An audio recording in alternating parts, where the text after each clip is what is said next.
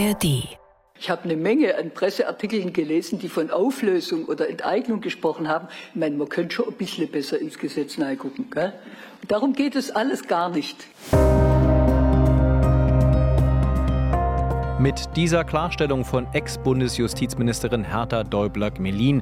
Willkommen bei Spreepolitik, dem landespolitischen Podcast von RBB24, der heute in der Tat ein bisschen tiefer ins Gesetz schaut, um es mit Frau Däubler-Gmelin zu sagen, beziehungsweise in den Abschlussbericht der Senatskommission zur Vergesellschaftung von großen Wohnungsunternehmen.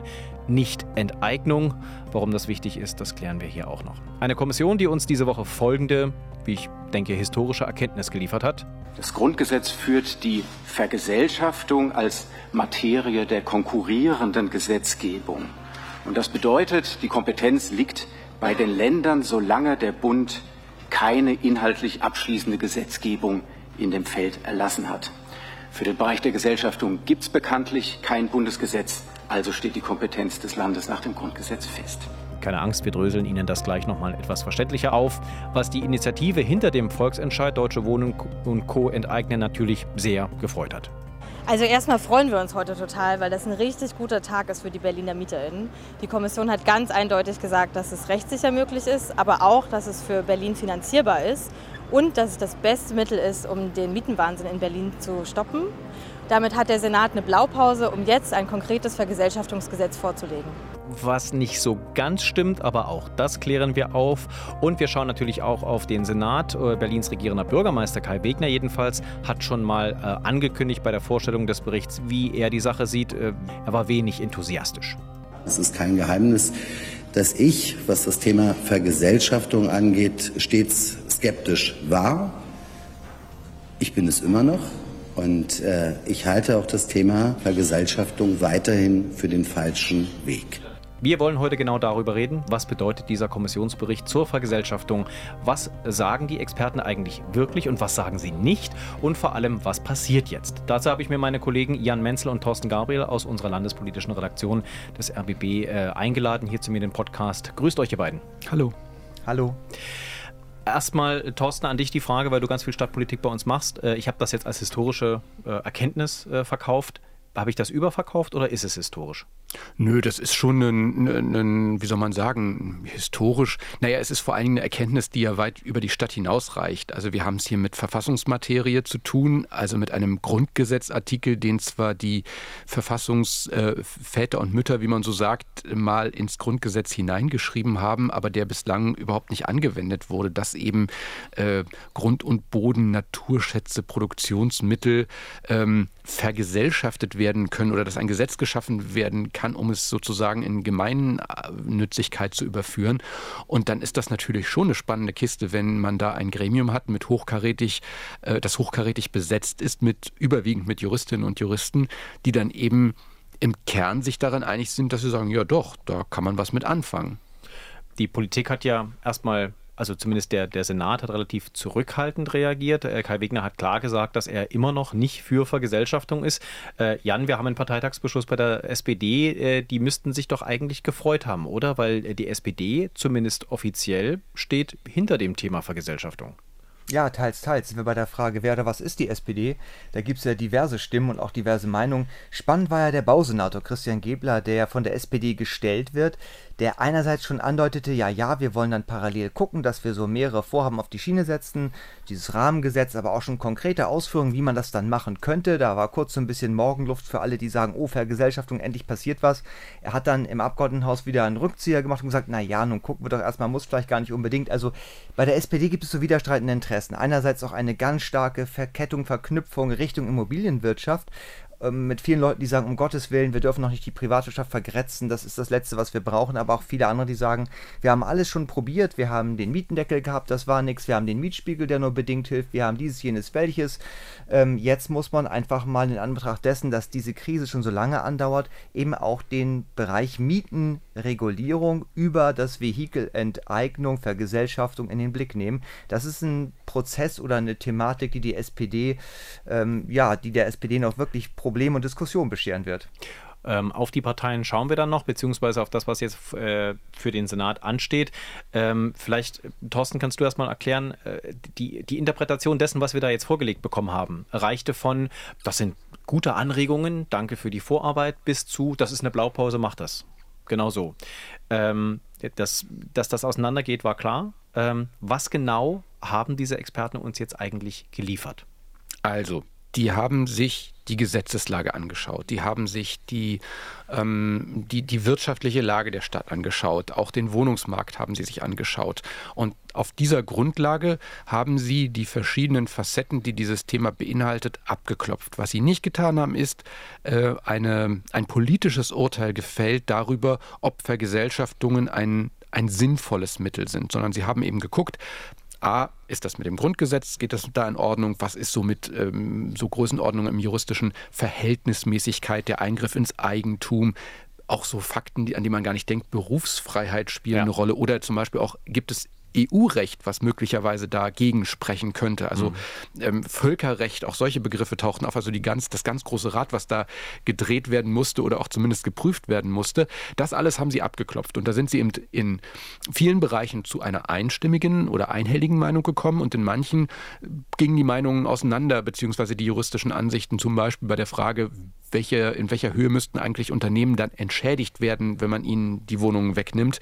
Also unterm Strich, aber in, in der Mehrheit eben waren sie sich dann doch immer wieder einig, ja, das ist machbar und das kann man auch umsetzen in Gesetzesform dass da jetzt unterschiedliche Meinungen in der Kommission existierten, haben sie auch protokolliert. Es gab Sondervoten, heißt das. Das heißt also, dieser 152 äh, Seiten starke Bericht ist auch vollgestopft mit Gegenmeinung. Ähm, das war so zu erwarten, oder? Weil die Kommission war ja tatsächlich besetzt mit Experten aus verschiedenen Bereichen, die auch, ich sag mal so, verschiedene Denkweisen repräsentierten. Ja, genau. Ich glaube, man muss immer zwei Sachen auseinanderhalten. Wir wissen, diese Kommission war natürlich in gewisser Weise durch die Parteien besetzt worden, also ähm, SPD, Grüne, Linke und die Initiative Deutsche Wohnen und Co. enteignen durften jeweils drei Leute in die Kommission schicken und dann kam noch Hertha Däubler-Melin als Kommissionsvorsitzende obendrauf. Aber ähm, de facto kann man natürlich auf der einen Seite schon ablesen, wenn jetzt drei, vier Leute jeweils äh, oder drei Leute waren es dann, die Sondervoten abgegeben haben, also abweichende Meinungen, dann könnte man mutmaßen, das könnten diejenigen gewesen sein, die von der SPD-Seite reingeschickt wurden, die ja eher skeptischer an die ganze Angelegenheit rangegangen ist. Trotzdem muss man sagen, das war jetzt kein Gremium, in dem politisch diskutiert wurde, sondern das war gerade für die Juristinnen und Juristen da drin schon sowas wie so ein Leckerbissen. Hey, da hat man es mal mit einer Materie zu tun, über die hat sich das Bundesverfassungsgericht bisher noch gar nicht gebeugt. Es gibt keine Gerichtsurteile, die man aus der Tasche ziehen kann und kann sagen, ah, aber da gibt es das Urteil von 1900x, ähm, da wurde so und so gehandelt, sondern man kann sich das angucken und kann sagen, hm, ja, wie würden wir das denn angehen, wenn wir vielleicht jetzt äh, Bundesverfassungsrichterin oder Richter wären? Wie würden wir das anfassen? Und insofern muss man ja sagen, sind gerade auch die Sondervoten bei der ganzen Frage nicht ganz unwichtig, weil sie ein bisschen auch das Spektrum aufmachen und auch aufzeigen, in welche Richtung könnte es möglicherweise auch gehen, wenn ein solches Gesetz vor dem Bundesverfassungsgericht mal landet. Das ist ja der berühmte alte Spruch äh, vor Gericht und auf hoher See, ja, also man, man, man weiß es halt nicht, wie es ausgeht. Und dieses Spektrum in diesem Bericht aufgezeigt zu bekommen, das ist, glaube ich, auch gerade für die Regierung jetzt sehr hilfreich. Vielleicht könnt ihr noch mal kurz erklären, was Frau Deublank-Melin eigentlich damit meint, wenn sie die ganze Zeit, und das hat sie mehrfach in der Pressekonferenz gesagt, was sie damit meint, wenn sie sagt, es geht nicht um Enteignung, sondern es geht um Vergesellschaftung. Das ist jetzt irgendwie, also wenn ich jetzt bei der Deutschen Wohnen der Manager wäre, würde ich dann sagen, naja, wenn ihr mir was wegnehmt, ob ihr das jetzt vergesellschaftet oder enteignet, ich fühle mich dann enteignet. So. Ähm, also ich, ich, ich kann es mal laienhaft ausdrücken. Ich bin jetzt kein Jurist, aber es mhm. gibt zwei Paragraphen in, oder zwei Artikel im Grundgesetz. Der eine beschäftigt sich mit der Enteignung, der andere mit Vergesellschaftung. Enteignung ist das, äh, wenn, wenn dir dein Häuschen weggenommen wird, weil eine Schnellstraße gebaut werden soll und dein Haus steht im Weg. Dann wirst du enteignet und du wirst entschädigt und das auch zum Verkehrswert. Das ist relativ unstrittig. Vergesellschaftung, da geht es eben um einen anderen Zweck, um etwas, etwas Höheres, kann man sagen, ja. Also wenn, wenn, wenn es um diese Fragen geht. Und da ist eben das Grundgesetz so, dass es dem zwar einen eigenen Artikel gewidmet hat beim Thema Entschädigung, aber zum Beispiel darauf verweist, es gilt das, was dabei Enteignung steht. So. Und da war dann eben die große Frage, hm, Kann man denn da die gleichen Maßstäbe jetzt wirklich anlegen oder muss man jetzt zum Beispiel, wenn es darum geht, den Wert zu bemessen, was soll dann ein Unternehmen kriegen, das nun eben eine Wohnung nicht mehr besitzt?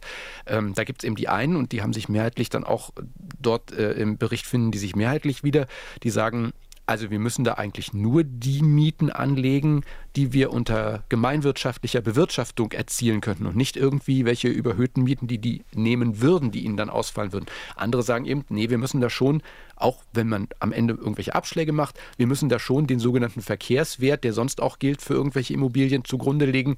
Und je nachdem rechnet man sich die Sache eben teuer oder eher billig. Was ein Bundesverfassungsgericht am Ende damit machen würde, tja, das wird noch spannend werden. Äh, ganz spannend, Jan, ist ja, dass wir in bestimmten Bereichen in Berlin tatsächlich auch schon Vergesellschaftung ja erlebt haben, beziehungsweise auch erleben, Versuche, ähm, gerade was die Energieversorgung zum Beispiel angeht. Ka kann man das irgendwie ähm, aus deiner Sicht jetzt miteinander vergleichen und sagen, oh, das ein gleicher Vorgang. Wir nehmen uns einfach hier, was wir gebraucht haben für die Wasserbetriebe, äh, nehmen wir uns als Vorlage und dann machen wir das bei den Wohnungen einfach ganz genauso. Ähm, oder sind das, ist das gerade im Bereich Energieversorgung zum Beispiel so anders, dass man das nicht vergleichen kann? Also die Politiker der Koalition sehen da durchaus eine Parallele. Deshalb soll ja auch das, was jetzt kommt, als, als Rahmen gesetzlicher dafür, dass man vergesellschaftet, explizit auch zum Beispiel in anderen Bereichen Anwendung finden können. Und damit geht der Blick halt ganz klar Richtung Energieerzeugung und auch Leitungsnetze, Gas, Fernwärme, Kraftwerke und so weiter. Wobei im Moment noch nicht ganz klar ist, glaube ich, ob das wirklich ganz, ganz ernst gemeint ist für diese Energiebereiche oder ob das Ganze in dem Fall nicht auch eher so ein bisschen Drohkulisse ist. Wir wissen ja, der schwedische Vattenfall-Konzern will sich von dem, was er in Berlin hat, im Bereich Erzeugung und Leitungsnetze trennen. Und das ist ein großes Bieterverfahren international. Da kommen sämtliche Unternehmen zum Zuge oder wollen möglicherweise mitmachen, weil das ein lukrativer Markt sein könnte. Und Berlin ist eben einer von vielen. Und da ist so eine Idee, dass man als Gesetzgeber, als Eigentümer des Grund und Bodens hier in Berlin praktisch nochmal so ein bisschen auch in die Kiste greift und mal so ein bisschen zeigt, welche Werkzeuge man hat. Und natürlich ist die Drohkulisse einer möglichen Vergesellschaftung, das nämlich so was Zentrales. Also Wohnen ist ja ähnlich zentral, Dach über dem Kopf wie die Wärme, ähm, die man fürs Haus, fürs Wohnen braucht, dass man sagt, das ist so ein übergeordnetes Interesse, da können wir, da müssen wir, wenn Dinge so aus dem Ruder laufen, vergesellschaften und müssen dann als Kommune praktisch uns das zurückholen. Das ist natürlich eine Sache, die unmittelbar dann auf einen möglichen Rückkaufpreis auch wieder drückend wirkt sozusagen, das ist das Szenario und in der Logik ist es dann natürlich auch sinnvoll zu sagen, nee, also wenn wir Wohnungsbestände zurückkaufen, dann ja wohl nicht zu dem Preis, den vielleicht Investoren zahlen, den äh, Menschen vielleicht ähm, sozusagen auf den Tisch legen würden, weil sie maximale Rendite erzielen, sondern dann eher der, der gesellschaftlich Sinn macht. Also sehr spannend, muss ich ja sagen, fand ich an der Stelle auch, wer diese Drohkulisse aufgemacht hat. Also wer, wie du gesagt hast, die Werkzeugkiste aufgemacht hat als erstes. Das war ja nicht etwa, weiß ich nicht, so ein linker Flügel der SPD, sondern das war CDU-Fraktionschef Dirk Stettner in einem, muss man sagen, bemerkenswerten Interview im Tagesspiegel vor einigen Wochen, wo er äh, selber gesagt hat, naja, also im Bereich der Energieversorgung, wenn wir unsere Klimaziele erreichen wollen, da muss man sich das mal genau anschauen mit den Vergesellschaftungen. Da dachte ich, hoppla, also das war auch nicht, das Interview war völlig klar auch so, dass man nicht sagen konnte, er hat sich da vielleicht ein bisschen unklar ausgedrückt, sondern es wurde nochmal nachgefragt und er, er hat selber diese Drohkulisse sehr klar aufgemacht, also ein Christdemokrat und das fand ich an der Stelle dann doch bemerkenswert. Und Herr Gebler hat das ja dann nochmal wiederholt. Also das Gesetz, an dem jetzt gearbeitet wird, das Rahmengesetz zur Vergesellschaftung, hat nicht nur was mit Wohnungsunternehmen zu tun. Die Grundsatzfrage, wie gehen wir mit Dingen um, die der Daseinsvorsorge dienen und wie weit hat dort Gemeinnutz Vorrang vor Eigennutz. Das ist eine Abwägungsfrage, die ja immer präsenter wird, auch in anderen Bereichen. Wir haben es im Bereich des Wasser, der Energie, solche Themen. Und deswegen ist es auch richtig, dass der Senat sagt, wenn wir uns schon an diese Aufgabe ranmachen, dann nehmen wir bitte alle Bereiche der Daseinsvorsorge in den Blick und überlegen, wo kann dort nach welchen Kriterien eine Vergesellschaftung sinnvoll sein. Jan, weil Herr Gebler ist von der SPD, die beobachtest du ja auch speziell. Ist äh, Herr Gebler ein großer Vergesellschafter? Ist das so ein, ist der in der Vergangenheit schon mal aufgetaucht als oder aufgefallen als jemand, der sagt, ja, Vergesellschaften ist ein tolles Mittel, sollten wir anwenden, wo es nur geht? Nein, sicher nicht. Sicher keiner, der jetzt ähm, damit liebäugelt, dafür besondere Sympathien hat. Ähm, zumindest was den Wohnungsbereich betrifft. Ich weiß nicht, Thorsten, wie du das siehst, aber ich glaube, da ist er jemand, der doch eher auf traditionellere Instrumente, eher auf kooperative Modelle, ähm, eher auf andere Ansätze schielt. Aber im Bereich Energie ist eben die Gemengelage, wie ich es vorhin so ein bisschen angedeutet hatte, die, dass Berlin einfach auch gucken muss in diesem Bieterwettstreit, wo es irgendwie geht, den Preis zu drücken, weil man sonst Mondpreise bezahlt. Und das wäre letztlich verheerend, auch von dem Hintergrund, dass das, was investiert werden muss, noch ja on top kommt. Und das ist gigantisch. Wir reden über Milliarden. Es gibt ja Diskussionen, dass das ganze Gasnetz in Berlin zum Beispiel auch fertig gemacht werden muss dafür, dass Wasserstoff dort durchgeführt werden kann. Und die Kraftwerke sind ja auch jetzt in einem Zustand, dass sie halt für Kohleverstromung geeignet sind oder für die Wärmeerzeugung mit Kohle oder Gas, aber eben nicht für das, was möglicherweise nochmal kommt.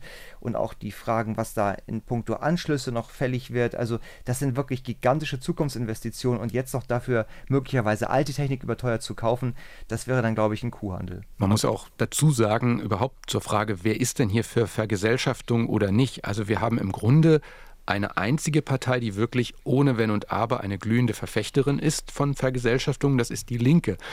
Die Grünen auch, aber man muss immer sagen, die sind auch mal angetreten, noch im Wahlkampf damit zu sagen, das ist Ultima Ratio. Also das ist das letzte Mittel, was sein sollte. Wir wollen es vorher auf anderen Wegen probieren. Und ähm, insofern ähm, ist die Frage, ob äh, Vergesellschaftungen wirklich am Ende auch das Ergebnis zutage fördern, was man haben will, jetzt um mal wieder auf den Wohnungsbau zum Beispiel oder auf die mhm. Wohnungspolitik zurückzukommen, immer noch nicht ausdiskutiert. Die Frage der Entschädigung es ist ja äh, die Frage, bei der Sie sich zum Beispiel nicht einig gewesen sind. Ne? Welchen Wert legen wir denn jetzt eigentlich an? Genau. Wie, wie, berechnen wir das? Und das hat sicherlich auch seinen Grund. Wissen wir eigentlich, äh, könnt ihr euch noch an die Zahlen erinnern, die da diskutiert wurden, was das kosten könnte? Na, in, dem, in der Broschüre zum, äh, zum Volksentscheid äh, hatte die INI selber damals davon gesprochen, dass es um die 12, 13 bis zu 12, 13 Milliarden sein könnten. Und die hatten halt eine konservative Schätzung angelegt. Und der Senat hatte damals eine Rechnung aufgemacht und kam eben auf Basis des Verkehrswerts von etwa 200.000, 240.000 Wohnungen auf bis zu 34 Milliarden plus Nebenkosten noch obendrauf. Also das sind schon Summen, die werden natürlich nicht in einem Haushaltsjahr fällig, aber das sind schon Summen, bei denen muss man eben genau nachdenken, macht man das, macht man das nicht ähm, und was kann alternativ damit angestellt werden. Ja, ein kleiner Rückblick zu dem, mhm. was, was wir schon an Erfahrung haben. Berlin hat ja, das lief unter einem anderen Label, das lief immer unter Rekommunalisierung, die Wasserbetriebe zurückgeholt. Es gab auch vor geraumer Zeit, über zehn Jahren, diesen Volksentscheid, der darauf abzielte, Strom, Gas und alles wieder zurückzubringen zum Land. Der ist damals gescheitert. Und da gab es die Debatte auch schon. Da gab es die Debatte, was wäre denn in einem solchen Fall einer Rekommunalisierung dann an den vorherigen Eigentümer zu zahlen. Und da ging es auch genau um die Frage, ist es dann das Maximale, was sich vielleicht auch dann der, Ver, der gezwungene Verkäufer, sage ich mal, vorstellen könnte, oder ist es eben dann doch ein Wert, der sich etwas vertragter errechnet, nämlich daraus, was sozusagen ein gekauftes Unternehmen selbst erwirtschaften kann, ohne vor die Hunde zu gehen. Ähm, das, was sozusagen im normalen Betrieb dann auch übrig bleibt, als dann der realistische Kaufpreis. Das nennt man Ertragswertverfahren. Da gibt es dann noch vertragte Berechnungen und so weiter, tun nichts zur Sache jetzt. Aber bei diesen ganzen Fällen war eigentlich immer sehr klar, dass die Mondpreise eigentlich nicht in Frage kommen, dass es realistische Preise sein müssen, die ein gesundes Unternehmen auch wirklich stemmen kann aus dem Betrieb heraus. Und das, glaube ich, könnte auch ein Fingerzeig sein für die Frage der Versel Vergesellschaftung großer Wohnungsbaukonzerne. Ein, ein interessanter äh, rechtsphilosophischer Aspekt, der da in der Pressekonferenz diskutiert wurde, den ich, ich habe da wirklich auch nie drüber nachgedacht, bis ich das dann mal gehört habe. Man hat im Prinzip noch keine wirklichen Urteile zu Artikel 15. Äh, das heißt, das Ganze geht sowieso vor das Bundesverfassungsgericht. Aber die Frage eben, was muss man da jetzt eigentlich als, als Jurist, der das dann entscheidet, noch alles mit in Betracht ziehen. Äh, tun wir einfach so, als wäre gestern Artikel 15 geschrieben worden und wir nehmen den genau so, wie er da geschrieben ist mhm. und das, was da drin steht, ist eins zu eins so gemeint. Oder gucken wir uns an, was in den vielen, vielen Jahrzehnten seitdem eigentlich an Rechtsprechung zu ähnlichen Fragen erläutert wurde. Äh, und dann noch die Frage, naja, wir haben ja auch eine soziale Marktwirtschaft, die funktioniert ja auch auf eine bestimmte Art und Weise. Nehmen wir das jetzt mit in Betracht? Ziehen wir das in Betracht oder nicht? Spielt das eine Rolle oder nicht? Und auch die Frage zum Beispiel, und da waren sich die Experten auch nicht einig, ist die Situation in Berlin eigentlich auf dem Wohnungsmarkt so schlimm, dass man das machen müsste? Da waren die sich auch nicht einig. Und da hat ja einer der Experten in der Pressekonferenz auch gesagt, naja, zumindest drei der Mitglieder haben gesagt, ja, also wir stellen das jetzt mal in Frage. Uns hat das jetzt noch nicht so überzeugt, was uns da an Argumenten vorgelegt wurde. Also das sind alles so Aspekte, wo man sich denkt, da denken die wirklich im Detail drüber nach und das ist umstritten. Genau. Und man muss eben immer auch dazu sagen, und das war auch wieder spannend zu erleben für mich auf dieser Pressekonferenz, weil da funktionieren ja auch so politische Reflexe. Also, ha, der hat gesagt, wir haben keine Wohnungsnot. Und dann hat er gesagt, nee, habe ich nicht gesagt. Ich habe nur gesagt, dass das, was ich vom Senat an, ähm, an Dokumenten gesehen habe und an Untersuchungen, die es gab, nicht den rechtlichen Bestand haben würden aus unserer Sicht, um diese Wohnungsnot zu erklären. Also es hat keiner wirklich in Zweifel gezogen, dass wir hier eine Schwierigkeit haben, irgendwie, dass Leute sich Wohnungen beschaffen können, sondern da ging es dann wirklich um die Frage, wie belastbar ist das, was es an, an, an Zahlen gibt, an Material und hätte das eben vor Gerichten Bestand. Und das war eben spannend zu sehen, irgendwie zu dass, dass auch die ähm, die juristischen Vertreterinnen und Vertreter da vorne auf dem Podium immer wieder klar machen mussten, ähm, wir gucken hier nur mit unserem juristischen Blick erstmal darauf. Uns geht es nicht um die politische Dimension, uns geht nicht darum, irgendwas zu verhindern oder etwas zu tun, sondern nur um die Frage, auf welchem Boden ruht das Ganze dann. Spannend war ja, dass äh, da war ja sogar eine Differenz dann zwischen Frau Dolberg-Melin und einem der Experten, ich glaube Herr Eichberger war das. Ähm, Herr Eichberger meinte dann erst, na klar, spielt Politik auch eine Rolle, ja. wenn Richter auch am Verfassungsgericht Sachen diskutieren, woraufhin dann Frau Dolberg-Melin, die ja selber äh, Justizministerin gewesen ist im Bund, sagte, das spielt überhaupt keine Rolle, das, das muss man da voneinander trennen. Genau, genau. naja, da, da, da spielte halt im Hintergrund, äh, der Hintergrund war eben, dass man gesagt hat, na ja, also das Bundesverfassungsgericht, da sitzen ja keine Götter, sondern die sind natürlich auch von Parteien berufen. Ähm, das wissen wir auch, dass eben das Recht äh, der, der, der, der großen Parteien besteht, auch äh, Menschen für das Bundesverfassungsgericht zu nominieren. Und natürlich, wenn man sich die Rechtsprechung des Bundesverfassungsgerichts über die Jahrzehnte anguckt, dann könnte man auch sagen, gab es auch na nicht politische Einflussnahme im Sinne von, da sind politische Urteile gefällt worden, sondern so ähm, Tendenzen, Strömungen, Ansichten, die natürlich auch äh, sozusagen da diffundieren und ähm, das ist damit gemeint. Aber natürlich würde das Gericht immer für sich in Anspruch nehmen, natürlich fern der, der Tagespolitik seine Urteile zu fällen. Professor Dr. Michael Eichberger übrigens selber ehemaliger Bundesverfassungsrichter. Also wenn der sagt, na klar, Politik kannst du jetzt nicht ausblenden, könnte das dann doch der Wahrheit entsprechen. Frau Dolberg-Demelin hat übrigens noch folgendes sehr schönes Zitat gebracht zum Thema, wie man jetzt über Juristen denkt, die sich mit solchen Fragen auseinandersetzen. Ich spiele mir kurz ein. Sie glauben doch nicht, dass es nur temperamentlose Juristinnen und Juristen gäbe. Ja? Und von daher gesehen äh, können Sie sich schon vorstellen, dass hier heftig diskutiert wurde. Aber lassen Sie mich das auch nochmal, und ich bitte Sie da einfach auch äh, Ihre Meinung dazu zu geben. Äh, dieses hat sich in aller Regel gell, ausgesprochen freundschaftlich äh, dargestellt. Das war für die eine Party. Also das muss man wirklich so sagen. Das war eine, eine, eine, juristische Party, die sie da gefeiert haben und bei der man sich mal wirklich ausgetauscht hat über, über ein relativ abstrakt, noch relativ abstraktes Thema. Wer übrigens äh, die Protokolle lesen möchte, ist alles online, äh, kann man sehr leicht ergoogeln ähm, und kann sich das dann alles nochmal durchlesen. Äh, zum Abschluss natürlich jetzt noch die handwerkliche Frage. Wer darf man jetzt eigentlich diesen, dieses Rahmengesetz schreiben? Macht das Herr Gäbler oder wer, wer macht das? Muss das die Justizsenatorin machen qua Amt? Nee, glaube ich nicht. Da ist, glaube ich, eher jetzt, weil es eben auch diesen größeren Rahmen hat und letztendlich auch eine Menge Geld auch geht, ist es, glaube ich, die Finanzverwaltung, die qua Expertise die Federführung haben dürfte. Aber auch hier muss man sagen, ist ja Neuland. Gab es noch nicht. Ähm, wir werden dann mit Interesse sehen, wer sich diese Arbeit auf den Schreibtisch zieht.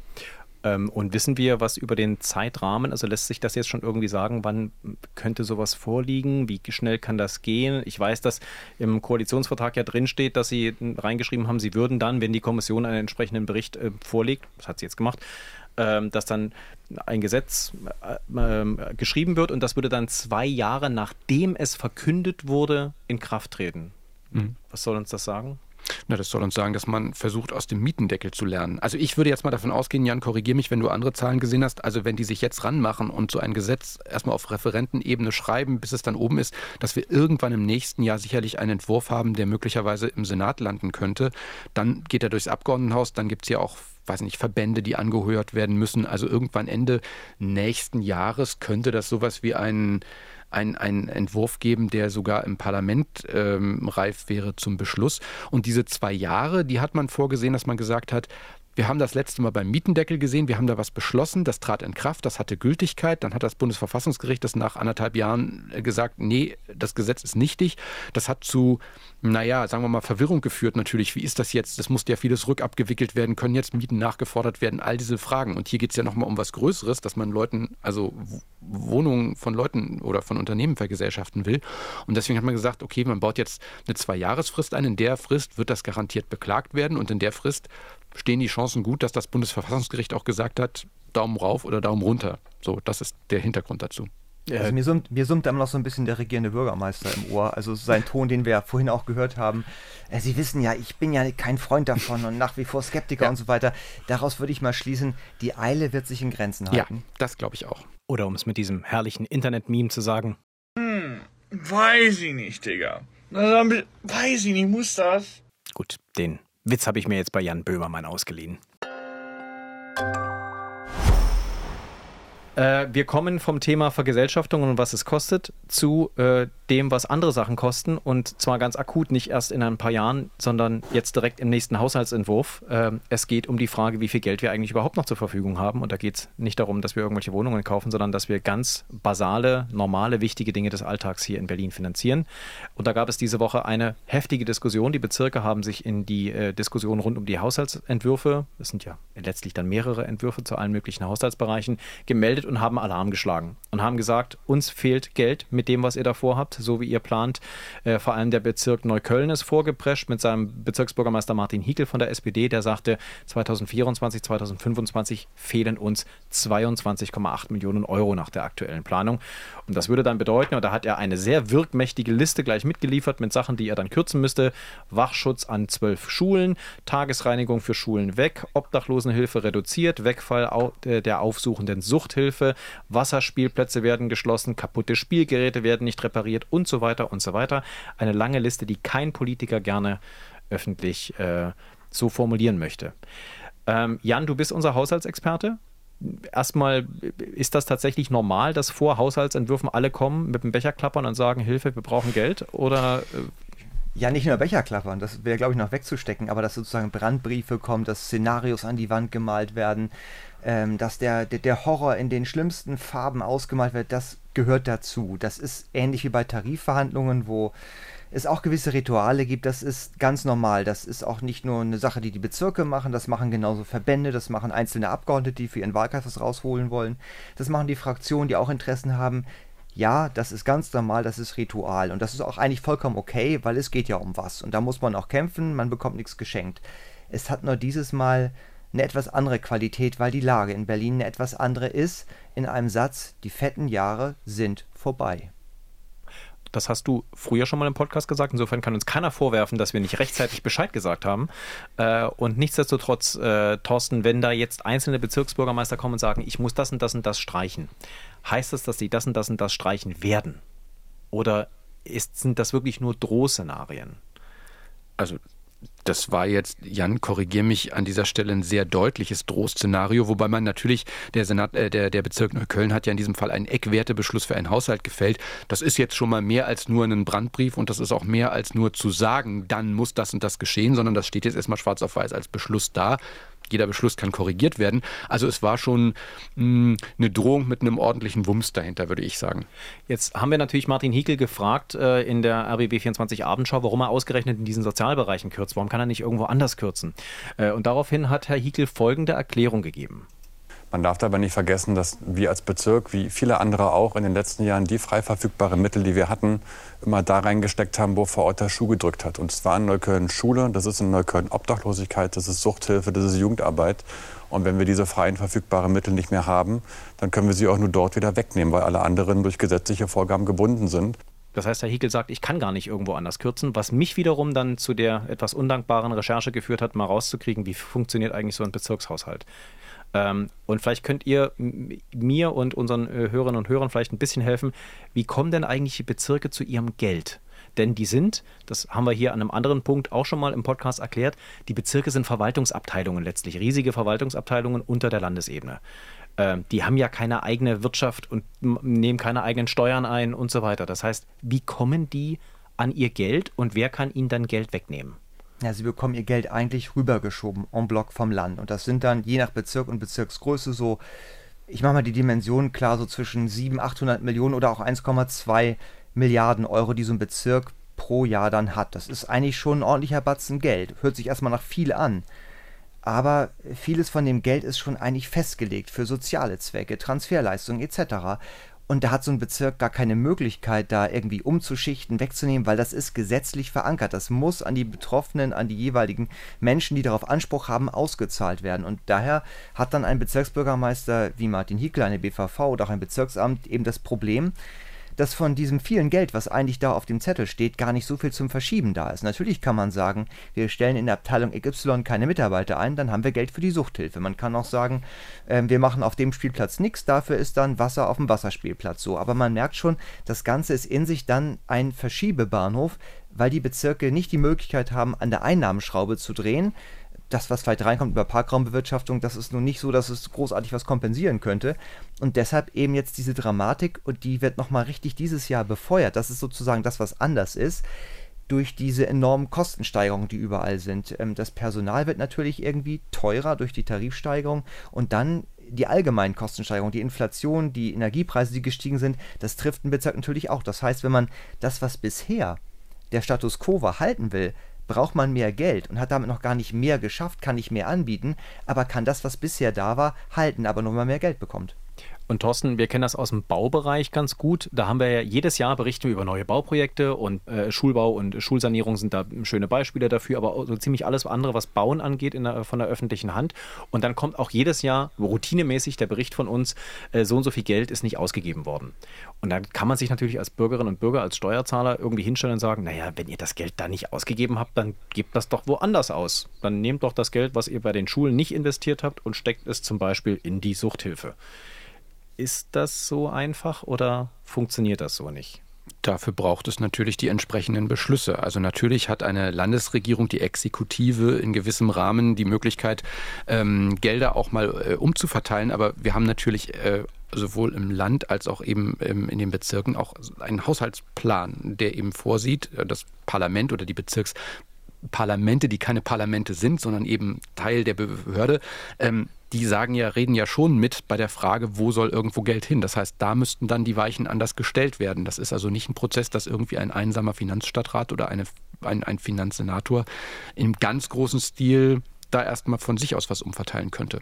Macht ja, glaube ich, nicht wirklich Sinn. Ne? Wenn man zum Beispiel sagt, als Land Berlin und auch als Bezirk, wir wollen irgendwie klimaneutral werden, wir haben eine Klimanotlage und wollen sozusagen alles möglich machen, dass jetzt Gebäude saniert werden und so weiter oder andere Heizungssysteme installiert werden, dann macht es ja keinen Sinn, das Geld, was man nicht verausgaben oder verausgabt hat, dann zu nehmen, um dafür, sage ich mal, Ordnungsamtmitarbeiter einzustellen. Das ist ja sozusagen, läuft dir der Zielsetzung auch ein bisschen zuwider. Insofern muss man, glaube ich, schon gucken, dass man da auch so ein bisschen in der Systematik bleibt, was ist investiv veranschlagt, was ist für Personal gedacht und was ist eher konsumtiv oder für Beratungsangebote gedacht. Und ich habe auch den Eindruck, dass es zumindest so ein bisschen einen Mentalitätswechsel, aber auch da steckst du ein Tick tiefer drin, Jan, in den vergangenen Jahren, vielleicht auch Jahrzehnten gab. Früher war immer gerne vom, vom Novemberfieber die Rede, dass dann in, in den Behörden manchmal noch zum Jahresschluss noch irgendwie schnell Geld ausgegeben wurde, dann auf einmal wurden noch Sachen möglich, weil man Angst hatte, oh, wenn ich meinen Etat nicht ausgegeben habe, dann wird mir der beim nächsten Mal gekürzt, weil ich ja offenbar mit weniger Geld auskomme. Ich habe den Eindruck, dass es so diese Tendenzen in der Form nicht mehr gibt, oder? Nee, kann auch daran liegen, dass wir natürlich Doppelhaushalte haben seit mhm. geraumer mhm. Zeit, dass es sozusagen da dann auch der Druck wegfällt. Ähm, das könnte möglicherweise so sein. Aber natürlich ist nach wie vor der Druck da, das haben wir gerade bei den Radwegen auch erlebt, dass natürlich auch es gewisse Deadlines gibt, gerade für Zuschüsse oder für Fördermittel und man da schon sowas hat wie eine Jahresendrallye. Wenn man da Termine reißt, dann war es das eben auch mit dem Geld. Wir haben natürlich den Finanzsenator Stefan Evers von der CDU gefragt, äh, wie er mit der Situation jetzt umgehen will. Er hat gesagt, er ist gesprächsbereit, hat den Bezirken gesagt, wir können über eure äh, Probleme auf jeden Fall nochmal reden. Ähm, er hat aber auch gesagt, äh, ja, wie du eben es ausgedrückt hast, Jan, der Haushalt ist knirsch es ist nicht mehr Geld da, es ist äh, eher weniger Geld da. Und deswegen ähm, hat er eine Bitte an die Bezirke. Unter dem Strich wird es nur gehen, äh, wenn alle in ihren Zuständigkeitsbereichen priorisieren. Äh, und das heißt, bei einerseits gleichbleibenden Einnahmen mit dieser Situation höherer Ausgaben so umzugehen, dass man schaut, was ist einem wirklich wichtig ähm, und wo setzt man seine persönlichen Schwerpunkte. Und äh, dann kam jetzt am Freitag äh, pünktlich plötzlich eine Meldung über den Ticker, äh, die uns hier alle kurz aufgeschreckt hat. Äh, plötzlich ist doch Geld da. 100 Millionen in den nächsten beiden Jahren, also jeweils 100 Millionen im nächsten Jahr und nochmal 100 Millionen 2025 äh, für die Bezirke. Äh, und organisiert hat das der SPD-Fraktionschef Raed. Vielleicht können wir mal kurz aufklären, wo kommt jetzt plötzlich dieses Geld her, beziehungsweise was ist denn das für ein Manöver? Also das Geld kommt von uns, von den Steuerzahlern. Ach Mist. ganz, grund, dir, ganz grundsätzlich, ja. Auch du leistest deinen Beitrag. Nee, aber es ist, es, Berlin hat ja, wenn man das mal anguckt, pro Jahr 38, 39 Milliarden Euro. Das ist das Volumen des, des Haushalts im Jahr. Also da, das ist ja ein Batzen. Die Bezirke hatten 2022 8,3 Milliarden. Auch das ist ja nicht nichts. Also das sind schon gigantische Summen. Die Bezirke haben übrigens auch Rücklagen, auf die der Finanzsenator, alle Finanzsenatoren immer begehrliche Blicke werfen. Und das wollen die Bezirke immer nicht so gerne wahrhaben. Das gehört ja auch zur Wahrheit mit dazu. Also daher kommt das Geld und was wir wissen oder was die Haushalter wissen, natürlich, wenn man so ein Etat strickt und baut, man macht sich da Polster, man hat da so kleine Reserven, man hat so Posten, die vielleicht ein bisschen hoch angesetzt werden, andere werden zu niedrig angesetzt, das schafft auch wieder Spielräume, man weiß von vornherein schon, ach, das wird eh nicht ausgegeben, dann kann ich es doch irgendwie umwidmen vielleicht. Das ist ähm, sozusagen ja, Getrickse klingt gemein. Das ist professionelles Haushältertum natürlich. Das wissen alle. Und es ist auch immer üblich, dass zum Beispiel der Senat einen Haushaltsentwurf macht. Der heißt ja wohlgemerkt Entwurf, weil der Senat ihn zwar beschließt, aber richtig fertig gemacht und in Kraft gesetzt wird er eben erst durchs Parlament. Haushaltsgesetzgeber, wichtige Sache. Und natürlich wollen die Abgeordneten, die Fraktionen auch ihr Wörtchen mitreden. Jeder Abgeordnete hat seinen Wahlkreis, der vielleicht auch bedient werden möchte, wo es dann vielleicht auch was Schönes Kleines gibt, was nochmal Geld braucht. Und deshalb gibt es immer so ein bisschen was wie ja, ich würde es mal Spielgeld nennen. Das war in diesem Fall sind es wohl um die 400 Millionen Euro, die nochmal da sind, wo dann die Fraktionen Schwerpunkte setzen können, wo Abgeordnete in ihren Wahlkreisen Projekte nochmal bedenken können. Und ähm, jetzt ist die spannende Frage die, ob sozusagen das Geld, was die Bezirke on top bekommen sollen, eher auf Konto des Senats verbucht wird oder eher auf Konto der Fraktion. Aber das werden wir auch noch erfahren. Aber es ist natürlich ein politisches Manöver, oder? Wenn Herr Saleh einen Tag, nachdem diese Diskussion so richtig hochgekocht ist im Parlament, dann plötzlich um die Ecke kommt und sagt, dann ja habe ich noch Geld für euch? Ja, also ich natürlich, also ist das, als ich das las in den Agenturen, dachte ich, ja, natürlich, der SPD-Fraktionschef, man hat länger nichts von ihm gehört. Nee, stimmt nicht, natürlich hört man eigentlich kontinuierlich was von ihm, aber er ist dann eben auch das muss man ihm lassen, er ist dann auch geschickt, Sachen zu verkaufen und im Subtext zu sagen, ich hab's gemacht, ich hab's erfunden. Aber ein bisschen erinnert mich das oder kommt bei mir dann das Bild hoch, äh, das hat, äh, da hat Haushalts- und Finanzpolitik so ein bisschen äh, was von einer Studenten-WG, wo dann äh, Pizza bestellt wurde und plötzlich hat keiner mehr Bargeld und dann findet man völlig überraschend in der Reserve, in der Couch irgendwo dann doch noch den 20er und äh, dann ist man der Held, wenn man den gefunden hat und kann damit wedeln und sagen, Leute, ich gebe einen aus. Ja, es ist wie, wie beim Sofa oder auch so, man muss halt wissen, wo das Geld liegt, ne? dann kann man es auch finden. Ja, und man muss es auch gut verkaufen können, nicht? Ich meine, man muss die Situation überblicken, äh, Jan, nicht? Also Saleh guckt, wo kann er jetzt einen Punkt machen und deswegen, dann geht er eben zur äh, deutschen Presseagentur oder, oder beziehungsweise lädt erstmal die Leute kurz ein, redet und so und er hat gesagt, ich habe den regierenden Bürgermeister und den Finanzsenator eingeladen und dann haben wir alle gemeinsam geredet. Ähm, das, das muss man halt auch diese, dieses, dieses politische Gespür haben und zu gucken, wo kann ich mich da auch in Szene setzen. Mhm. Und ich würde fast mal denken, dass es in dem Fall auch so ist, dass das schon auch vom Senat zu berappen sein wird und Saleh als Fraktionschef vielleicht ja auch sogar im Bunde mit seinem CDU-Kollegen darauf bedacht war, dass nun nicht gerade die Fraktion, in dem was sie als ihre Verteilmasse begreifen, diesen Beitrag erbringen müssen. Also das würde ich schon vermuten, dass das Teil dieses ganzen äh, Manövers ist. Ich hoffe nur, dass wir allen jetzt richtig viel Geschmack gemacht haben und Lust gemacht haben auf Haushaltspolitik. Das kommt nämlich als Thema sehr bald nochmal. Denn ich der dachte, im Sofa zu suchen. ja, bitte suchen Sie auch im Sofa nach irgendwelchem Kleingeld. Das ist immer gut. Ähm, aber dass wir dann hier demnächst nochmal über die Haushaltsentwürfe für 2024 und 2025 reden, dann im Detail. Ich danke euch beiden erstmal soweit für die Einschätzung. Äh, war sehr schön, war sehr spannend äh, und wir haben es geschafft, über Geld zu sprechen, ohne zu viele Zahlen zu sagen. Die Sofaecke, die hat mich jetzt gerade daran erinnert, was ich finden würde. Und ich würde Brezelreste meiner Kinder da finden. Das hat mich jetzt gerade auf den falschen Pfad gebracht. Keine offizielle Währung. Das ist, leid. genau, ja, das, damit kann man nichts kaufen. Nein, äh, ich fand es auch wunderschön. Die Freude war ganz meinerseits. Ich danke euch. Tschüss. Tschüss. Und das war's mit der Spreepolitik für diese Woche. Zum Abschied empfehle ich Ihnen noch die aktuelle Ausgabe der News Junkies von RBB24 Inforadio. Sie haben es bestimmt mitbekommen, im Moment machen neue Ecstasy-Pillen die Runde. Blue Punisher sollen sie heißen und die sind alles andere als ungefährlich. Hochdosierte Drogen. Zwei junge Mädchen sind bereits gestorben, eines in Brandenburg. Die News Junkies schauen daher auf die aktuellen Ermittlungen der Polizei in diesen Fällen und sie schauen auch auf das sogenannte Drug Checking, ein Programm, das Drogen auf ihre Substanz prüft und Beratung anbietet, kostenlos und anonym. Berlin hat das als erstes Bundesland gerade erst jetzt im Juni eingeführt und die News Junkies erklären, was es damit auf sich hat. Zu finden ist die neue Folge in der ARD Audiothek. Da, wo es auch uns gibt, die Spreepolitik, die sich mit einem Gruß an die neue Senatssprecherin Christine Richter verabschiedet. Frau Richter hat diese Woche angefangen und gleich mal ein paar neue Regeln aufgestellt, die auch für ihren neuen Chef Kai Wegner gelten. Sie können jederzeit gerne auch mich anrufen, das wissen Sie ja, äh, aber natürlich auch gerne Christine Richter. So, Christine, ich würde sagen, du sagst auch noch ein paar Töne. Na, das werden wir ja mal verhindern, dass alle dann beim regierenden Bürgermeister direkt anrufen. Tja, dann müssen wir Kai Wegner wohl weiter WhatsApp-Nachrichten schicken und hoffen, dass seine neue Sprecherin es nicht mitbekommt. Tschüss, bis zur nächsten Woche bei der Spreepolitik, sagt Sebastian Schöbel.